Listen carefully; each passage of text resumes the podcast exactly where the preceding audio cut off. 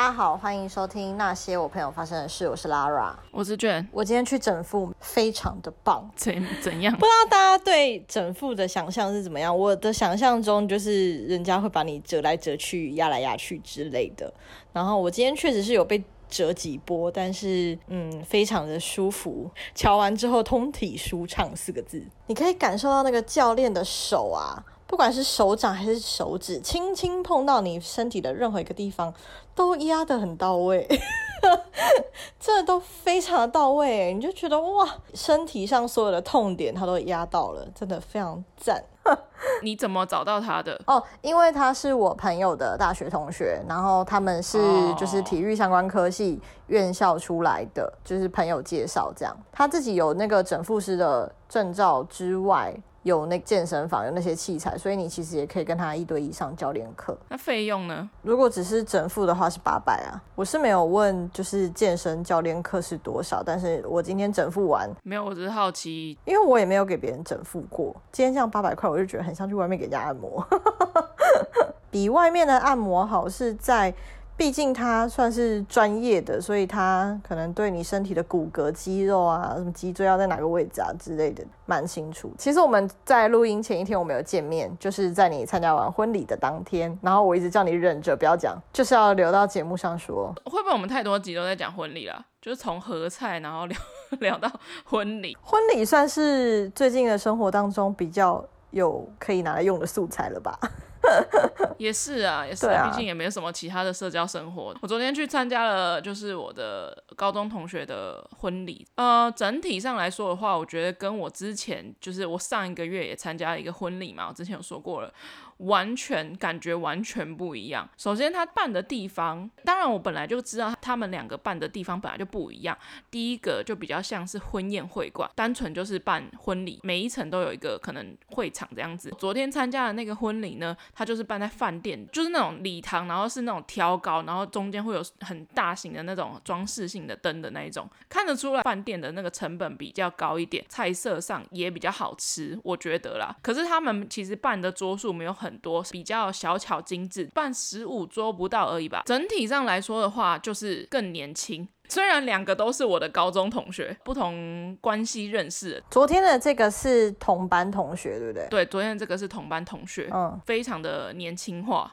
我觉得啦，就 是比方说他的婚礼小物就不是那种婚礼公司送的，比如说什么的糖果啊，或者一些就是你可能带回家也用不到的东西之类的。他的婚礼小物就是他自己做的，因为他就是有在做手工皂，也是蛮符合。然后他的喜饼，去上个月去去的那个婚礼的时候拿的喜饼就是非常的传统，就是一个大铁盒，然后里面有各种饼干，然后再加上一一块大饼那一种喜饼。我本来还想要跟柜台说我不想要拿那个喜饼，因为不太吃这种东西，然后，但是我最后就是给我爸妈他们吃。这次去的时候，我本来也很担心要拿那个饼，我本来想说，就是如果现场有谁想要多要的话，我就送给谁。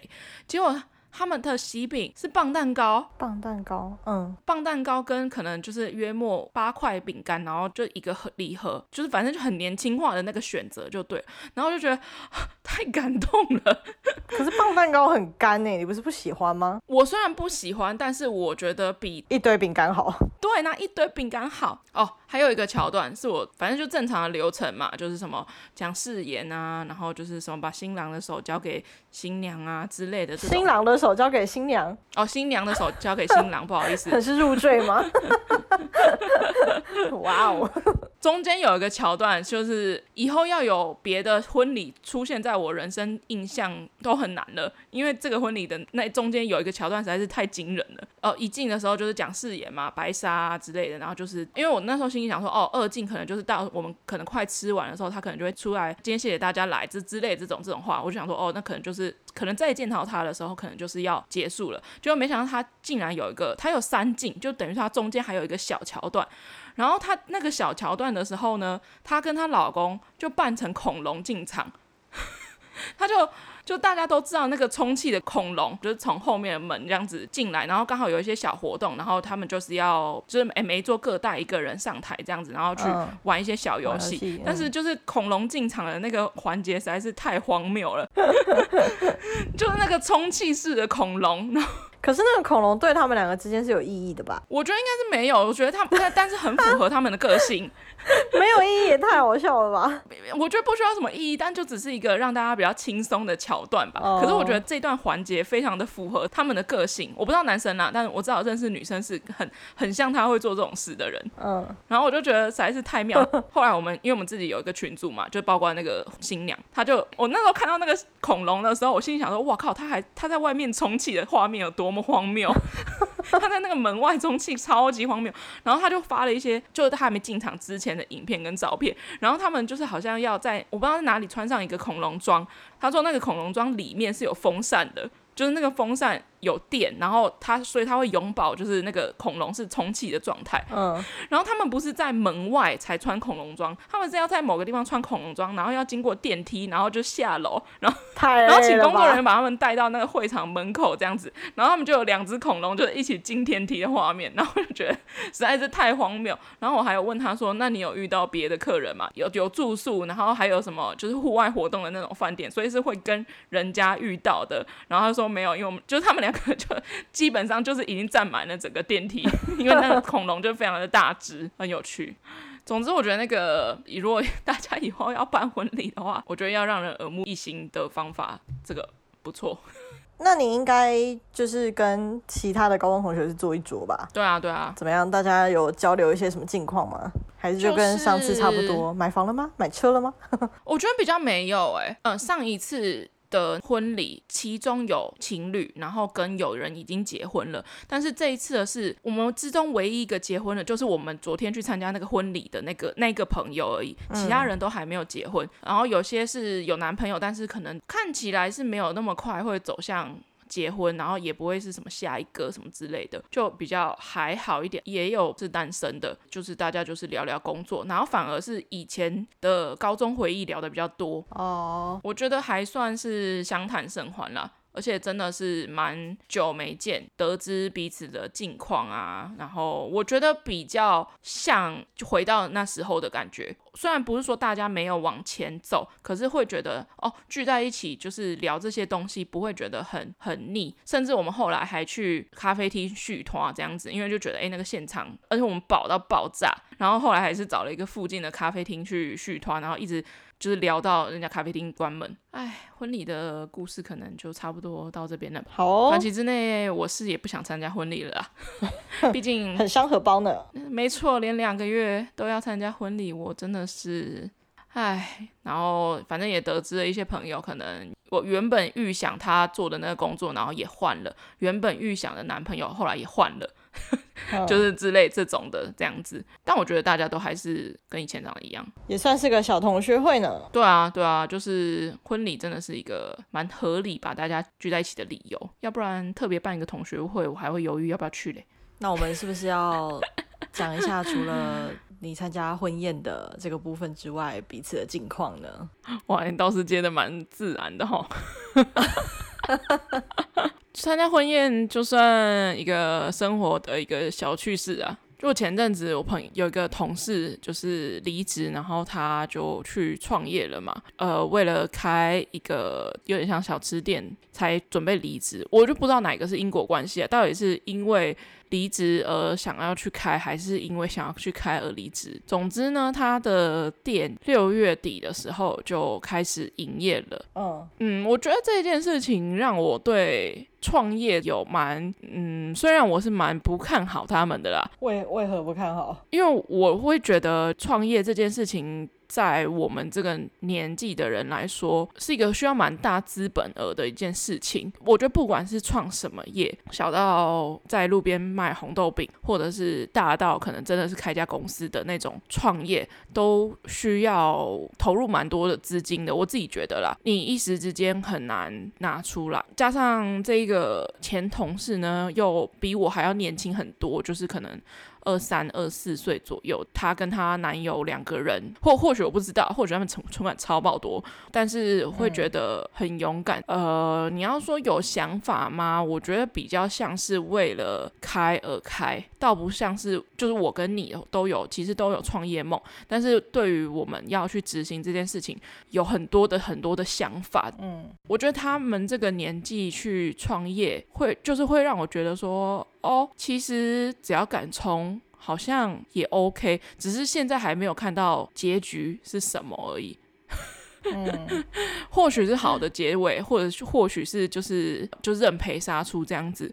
可是我会觉得，哦，是不是创业这件事情就是你敢冲，你敢愿意，其实也 OK。你觉得呢？对我来讲，我觉得他必须要经过。对我我的个性会觉得说，你需要几年的筹备筹划，包含这个过程中，嗯、你可能要习得什么技能，然后你可能要去了解很多一些枝微末节的小事之类的。嗯嗯嗯，不要说是一个店面，就连。餐车，我可能都会犹豫很久，不知道说自己能不能够去承担那个失败。我觉得蛮佩服有一种人，有一种人他会开了，失败了又再开，失败了又再开。你有看过这种例子吗？有啊，就是我们的生命当中不是都会有一些长辈吗？一直不断在从事小型的事业的转换，很婉转。我也有看过，就是可能同一届的人，他可能大学一毕业，哎，他就直接创业了，可能就很简单的一个小店面，可能就卖个。什么单一食物，什么鸡蛋糕那种，就是单一食物就很单纯，感觉资本也不大，因为也不是大到像咖啡厅那样。我觉得如果到我们现在，呃，开始有人创业是开那种咖啡厅，我记得我那时候有看到一个，他算是我追踪的一个网红的朋友。好，反正我就借由追踪这个女生，看到了她的朋友就在我家附近，就是有创业。我想说，开的那个店面很小，而且他又在他的店面里面，他也没有位置，就是他把他的摊位放进他的店里面，然后可能位置也许就一桌两桌这样，你就想说什么意思？对，好，不管，然后反正其实我那时候经过看到，我就觉得哇，还蛮佩服有这样的勇气，也觉得月末一两年之后就收掉了。就就你经过的时候就会觉得啊，这也是个经验嘛。我是承担不起啦，就是我跟你的想法应该是蛮一致的，就是我们虽然都有创业梦，可是。就当然是做了之后可以继续做下去，然后成为我们的主业，而不是一直在花钱烧钱这样子。然后为了避免这种状况，当然是能够准备越多的预备金，当然是越好的。然后让自己的大家都想要创业成功，可是也会有失败的时候。也不是说我们将来有一天创业，我们就一定会成功。就是真的，也许我们有很高的几率会失败，嗯、只是说我们希望到那时候的那个失败，对我们来说不会影响到我们的生活跟一些情绪状态吧。就不要。要说到背负着，就是可能已经到四十岁啊，背负着五百万的债务之类的。五百万可能还算少的嘞，我觉得。就是可能觉得在这个准备的过程中，至少那个失败来临的时候，我觉得不会造成当时的生活品质后来差太多吧。我觉得，反正就是这个前同事呢，非常的快速的就离职了，非常快速的就把他的店找到了，也弄了一个很简单的类似，也应该不算有什么装潢，他就是呃现有的的空间，然后可能就多买几张椅子、桌子。我不知道到底煎台啊，或者是那些厨房机具到底要花多少钱在买。总之家里面是有赞助蛮多的这样，然后在近期之内就开业。嗯、我也有给你看他卖的东西，就是非常的让人匪夷所思。就是把他会的东西都拿出来卖，有主餐，有 点心。我就是那天我回家想了一下，我就觉得其实以前很多学校附近会有这种店，嗯、就是你具体也不知道说它到底是干嘛，它就是卖吃的，然后你可能会在那里点到一些令人匪夷所思的食物。我也不会去说就是你前同事到底卖了什么，可是那个怪的感觉就像一间店，它的菜单上面有红烧牛肉面，点心有炸热狗。我觉得这个比喻还不够精确，就是它的菜单上面除了红烧牛肉面之外，可能还会有泡芙，就是这种，哎、欸，就是哎、欸，就是你知道那两个东西都是可以吃的东西，也有人买，只是基本上不会有人把这两项东西开在同一家店里面，因为他们可能各自都可以成为一间店的主角。没错，他就是把所有。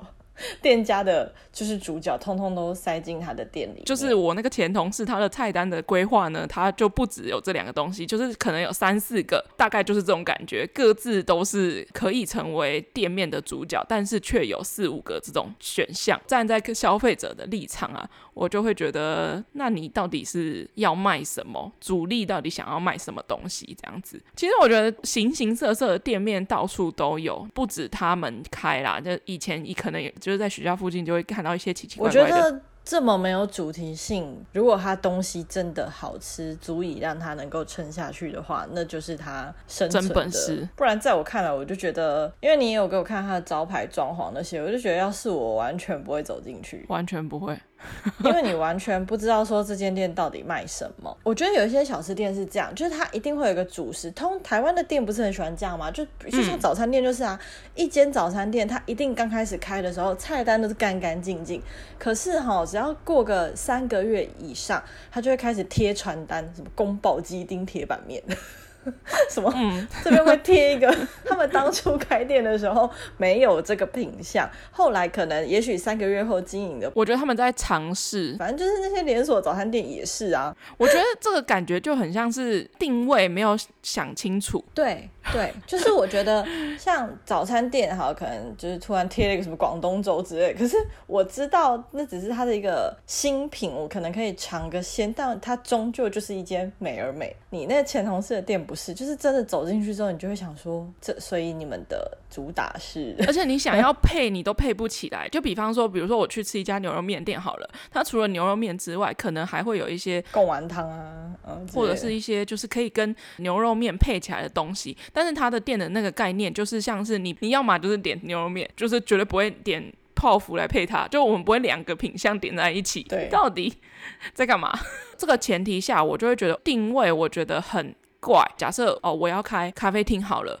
那如果真的要赚钱，第一个想法是一定要做出跟别人与众不同的地方。你要么就是咖啡要比人家好喝，要么甜点就是要比人家好吃。你没有自信比别人好喝，比别人好吃的话，那至少要比别人特别。可是就是他们的那种状况，我就会觉得你到底是想要好吃呢，还是想要比别人特别？看起来不够比别人好吃，但是又、嗯、对又不够比别人特别，尴尬的位置。好，那你要么就是你的装潢够漂亮，就像很多现在网美店一样，东西可能不怎么样，但是。可能就是有一个花墙，或者是你的餐点特别的不一样，或许它东西真的超好吃，好吃到大家会不断去回购。但是我觉得在一开始的大家愿意尝试的这一点就已经不够吸引人了。嗯，对啊。再来就是一些其他的因素，比方说店面装潢的，可能是我自己的美感跟它不一样。我觉得简易有简易的配置方法。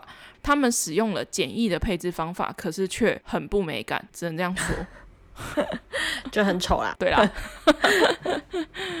因为你那时候在跟我说他们的那个桌子的桌角有多丑的时候，我还想说桌角是能多是能丑到哪里去？因为它可能是用那种组合式的桌子，像那个 IKEA 那种，就是你桌面跟桌角可以分开买，那它可能配色配的不是很恰当，就是是能丑到哪？结果一看，哇，真的是丑到不行哎！哇，原来世界上有那样的桌角。我觉得那个桌角不管配什么桌面都不会好看，那个桌角本身就是丑。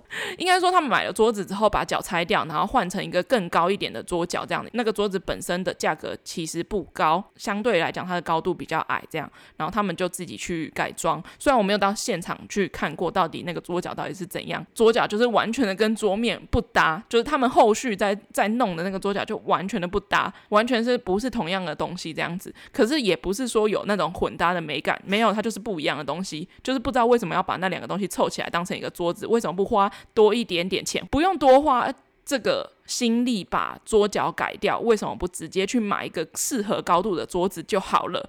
的那种就是会觉得何必多此一举呢？Anyway，反正我先不论他们到底是会做多久，然后东西好不好吃，然后店面配置如何，可是我至少很佩服他们的精神。嗯，第一个他们还年很年轻啊，虽然年轻归年轻，但是也有在外面工作一阵子。在他们还没有离职之前，我就有问过，在现在这个时间点，你要准备去创业，尤其是开店这件事情，好了，是一个非常不明智的一个决定。就是在现在的时局啊，又疫情啊，然后你要负担房租啊，什么什么这些，反正一切也是又是一个资金的问题。大家普遍的，我觉得虽然没有明说，但普遍的不看好。的情况下，他们还愿意去。嗯。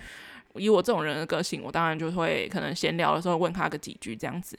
他们的意思就是说，反正到时候呃真的如果做不成，或者是准备要收掉的话，可能就是几年后。那他们年纪可能不会大到说，诶四五十岁去求职的那种程度，就是可能几年后他也他们也不过才三十，就真的如果做不好的话，可能还不到三十，就是可以收掉去找别的工作也 OK 这样子。然后我就心里想说，哦，也是。但是，嗯，对，我真心的就是佩服他们的勇气啊！你有创业梦吗？当然有啊，就是不是讲到说，嗯，像你前同事这样，就是他们很敢冲嘛，就是敢做嘛。其实有时候可能他的呃开店的这些。内容之类的，我们在我们看来会觉得，哎，计划的也太不周全了，什么之类的。可是就是觉得那个勇气，还有跟后面可能有一些家人的帮助啊之类的这种，或者也许他自己有存到一些资金。这种都还是会觉得为羡慕啦，毕竟自己办不到，自己没有拥有嘛。也不要说台湾，应该说在亚洲蛮多地方有一种类型的咖啡厅，它就是那种有点复合式嘛，就是工作室跟咖啡厅会连着一起的那种。呃，可能左边是咖啡厅，然后它右边可能会卖一些，比如说什么文创的东西啊，甚至有些会呃楼下是咖啡厅，楼上是衣服。之类的，等等等。八九年前，就是我可能刚念大学那时候，其实我就有这个想法。嗯，大学那时候我就是有念教育相关的学程，可是其实我当时并不是想要去教书而去念的，纯粹就是我的教授建议我去，他觉得我可以，然后我就去了这样。但是我一边在。就是念这个学程的过程中，我也一边在想，那我之后毕业我要做什么？有机会自己创业的话，就当然很好。然后我就想说，那如果我要开店的话，我会想开什么店？以前最一刚开始的想法是我想要开服饰店，嗯，因为本人就是非常喜欢买服饰，也非常爱逛。但是后来慢慢的随着时间前进吧，我就觉得说，我就想要开一间咖啡店，可以一边卖衣服之类的。在我有这个想法的隔个几年后，我就在台北遇到了这样的咖啡店。我想说啊，苦于我是一个学生，我的梦已经被别人拿走了。那也不是专属于你的梦啊。对啊，对啊。然后，但是后来这个想法可能就是因为就随着时间就越来越变化，这样。我觉得我还蛮确定自己有一个蓝图的，就是我会想要开一个类似工作室，比起咖啡店。我可能更倾向开一个选物店，但是可能希望是空间大一点的上下楼，然后有一边我希望可以做场地租借，租给一些比如说什么卖保险的人啊，他们不是很喜欢开什么会吗？不是很喜欢办什么活动吗？他们都喜欢在麦当劳，好不好？对对 对，或者是摩斯，就是那种免费的单体啊。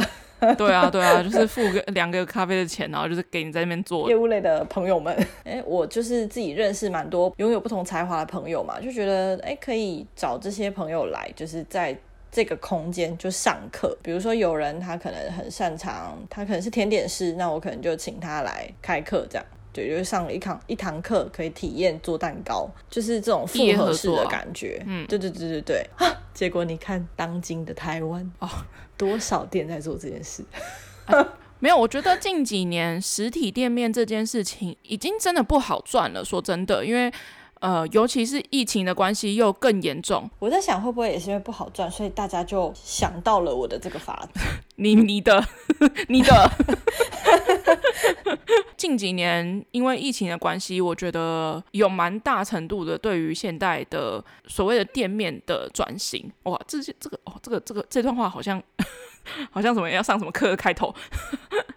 其实我以前没有那么强烈的有创业的梦，就是我觉得我不想要去承担。当老板这件事情，就是如果我能够不要当主管，我尽量就是不要当。我要在一个中间的位置，我有自己的时间可以自由创作，我不需要管别人，也不会有特什么人管我的这个位置，对我来讲最好的。可是，在我去澳洲回来之后，创业的那个，我觉得现在对我来说有，是为了让我爸妈他们在退休之后会有一个事情可以做。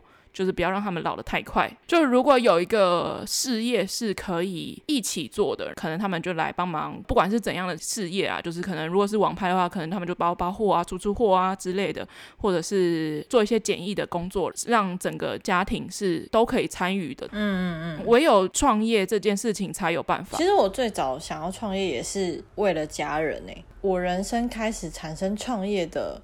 这个想法的时候，其实就是差不多在高三的那时候，就是有一间小店，逛到我买到，就是跟那个店员非常好，就是好到是我可以，就是比如说放学我就坐在他店里面不买东西，坐在那里跟他聊天。你是不是造成别人的困扰？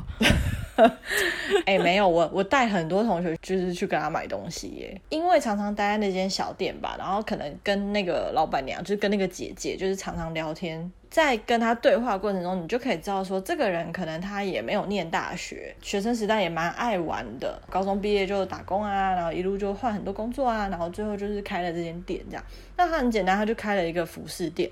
慢慢的就是认识到，他会跟我聊一些家里的事情，比如说他可能什么兄弟姐妹啊、阿妈啊、妈妈啊怎么样。就是说实在，就是开店大家都是会想要赚大钱，可是你可以从那个对话里面感觉到他很爱他家。今天就是开这间店赚这些钱，当然他自己过爽日子，可是他也是为了就是照顾他爸妈、照顾弟妹之类，就是减轻家里的一些负担跟开销。就是对于我自己来讲，我就觉得未来我的家人。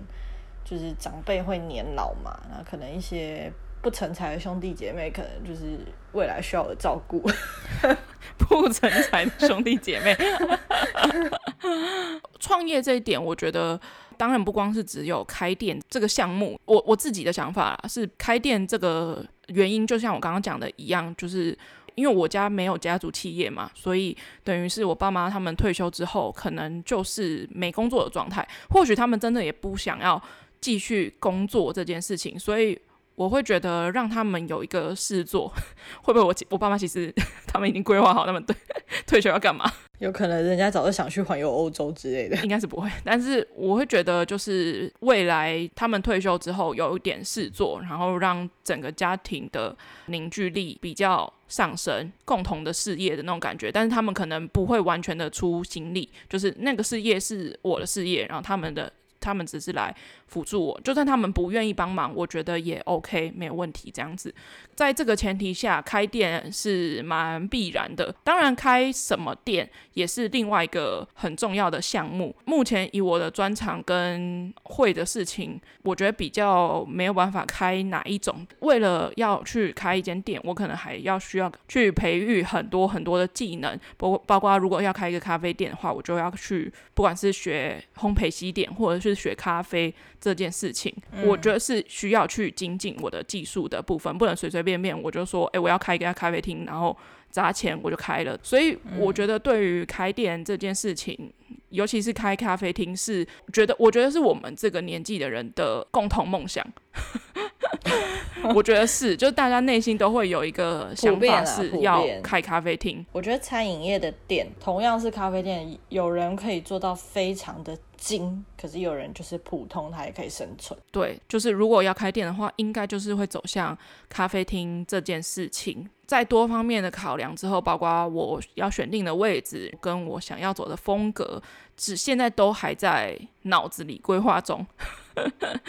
前几集我们有提到说要去上烘焙西点课，算是为这件事情铺路的感觉了。虽然虽然现在好像不知道会不会上成，但总会去上的。对，也不是说上这课就是为了之后创业，也是一方面就是，就算未来真的创业不成，至少现阶段。可以为自己的生活安排一个精进自己的活动，对 对。然后我觉得你的那个创业的想法又再更进阶了一点，就是你说想要开复合式的咖啡厅，我觉得那算比较对啊后期的一个想法。哦，啊。我以前其实最早开始是想要开服饰店，然后后来是可能到国外之后有做一些代购，就是做的也还。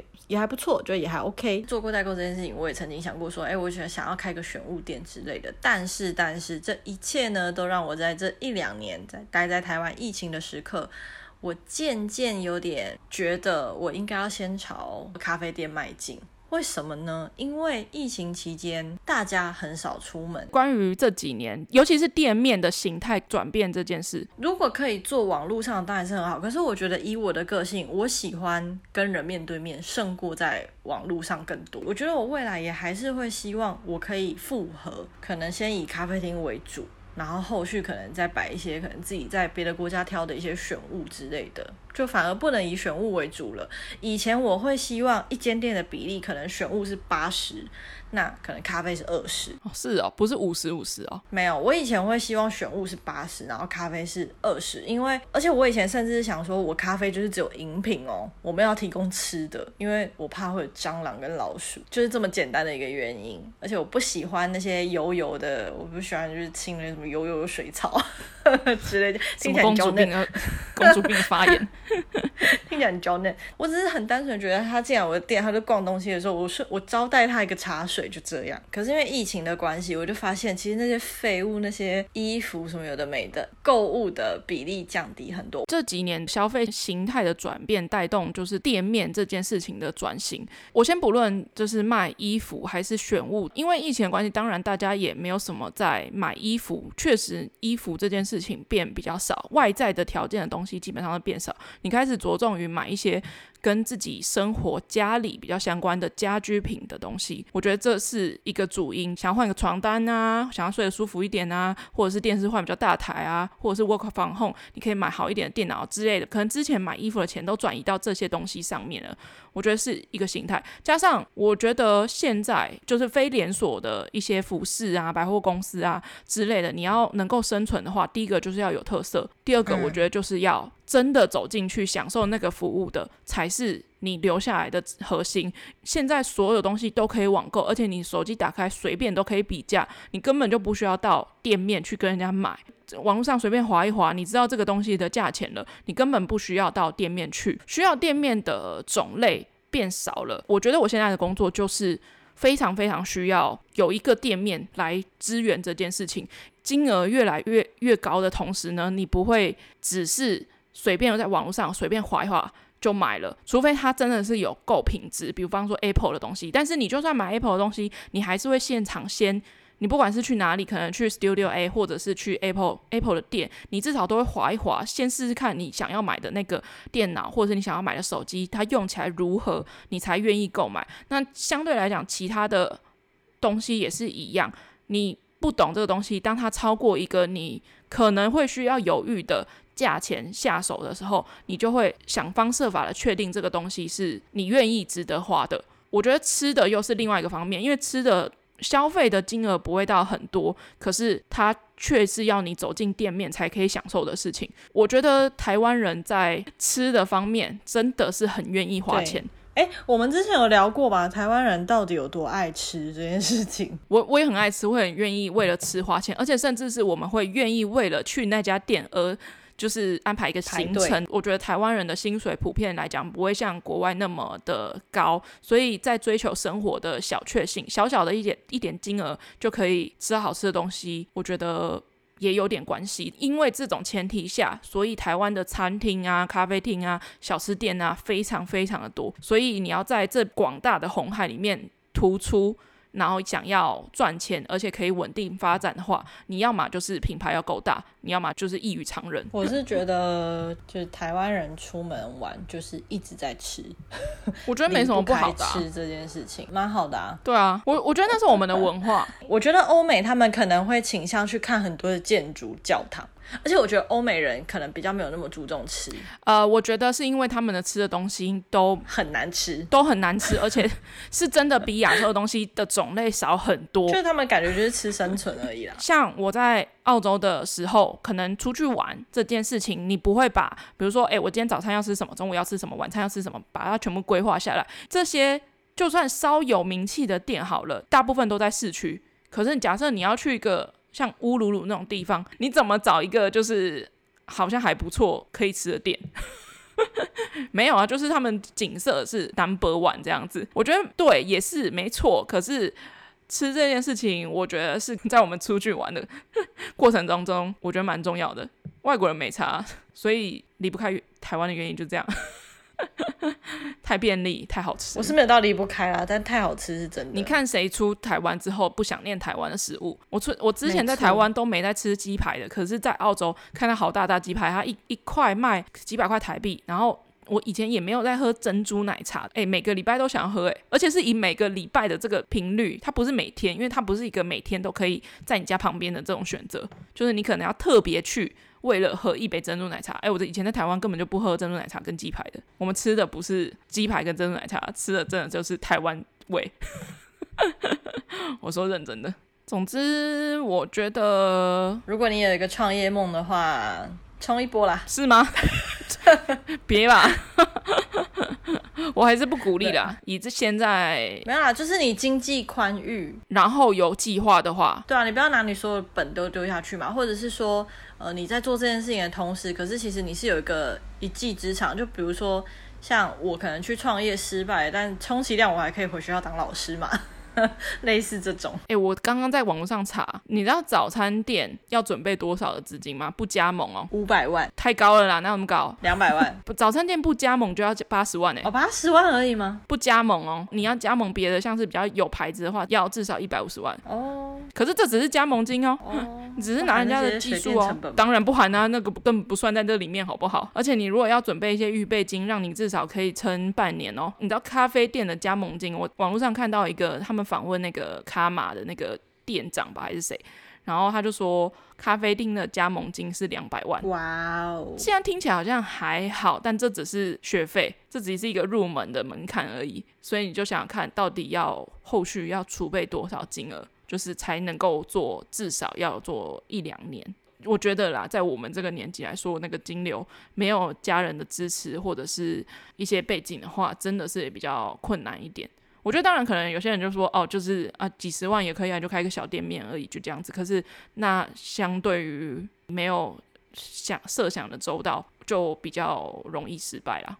OK，我会继续发了我前同事 到底会如何。也不是说看笑话，就是我佩服他们愿意去闯的这个心。佩服。今天要推什么吗？上次我们不是推，也不是算推，就是我们在讲韩国版的纸房子嘛。然后我就有说，就是西班牙版的纸房子，我因为它总共有五季，然后我看到第五季的中间我就不看了。但是呢，因为在聊韩国版的纸房子的时候，我就想说，好，那我回去把西班牙版的全部看完。我跟你讲，我真的是太后悔，我那时候把中就是中间看到一半了。但是如果有看。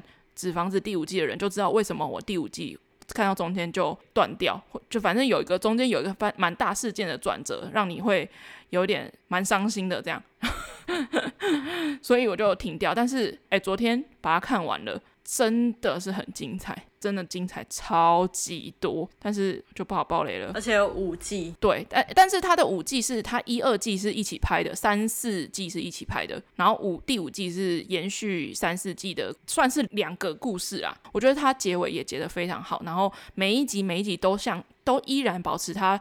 就是看到结尾的时候，每一集结尾的时候，你都会很想知道他接下来要怎么演，要怎么翻盘，但他们到底要怎么成功的抢劫，然后怎么样顺利的脱身，然后每一集每一集都很紧凑，然后很很精彩。我觉得是所有的呃什么瞒天过海啊，或者是这种的剧里面最最最好看写的任何。剧情脚本都非常的合理，就是我刚开始看《纸房子》的时候，其实它已经好像三季还是四季就已经就是，我就想说，就在这个建筑物里面可以演到这么多季哦。后面到他什么第四、第五季的时候，我就更是想说，他四五季又不是在同一个建筑里，就算因为我那时候看一二季的时候，因为他那个题材很新嘛，因为他们要抢那个铸币厂这样子，然后自己印钞票。之类的，我就觉得哦哦，蛮新的这样。然后他准备要出三四季的时候，我就想说，因为你知道他们因为一二季的成效非常好，所以决定要拍三四季，就拍下一个故事这样子。可是你就会在想说，到底他们要怎么把三四季的故事讲得更合理，就而不是他们为了因为成效好而多拍一季的那种感觉。我觉得他们在这个处理方面也处理得非常好，就是他们三四五季是在抢另外一个地方，可是。你会觉得它不是为了多拍这一季，而是跟第一季的故事有蛮重的一个连结，所以你没有办法只看三四五季，就是你一二三四五季这样子看过来，那个剧情才会顺。然后有一些人物的交叠也是，就是从一二季这样子衍生过来的。我觉得蛮厉害的是，他可能在前面有提到的几个小配角，然后可能就是只是。呃，讲个几句话什么之类的，结果在默默的在一步一步推陈的过程中，没想到他是在整个故事的核心蛮重要的一个角色。嗯，总之《纸房子》我觉得非常非常精彩，大概是我人生排名大概前五名的影集这样子。好，喜欢我们节目的话，可以在 SoundOn、Spotify、Apple Podcast、Google Podcast 跟 MixerBox 都可以听到。那如果还有余力的话，可以追踪一下我们的 IG，我们的 IG 账号是 at What Happened to My Friends 一个底线，或是你可以用中文搜寻那些我朋友发生的事。那我们就下礼拜见哦，大家拜拜，拜。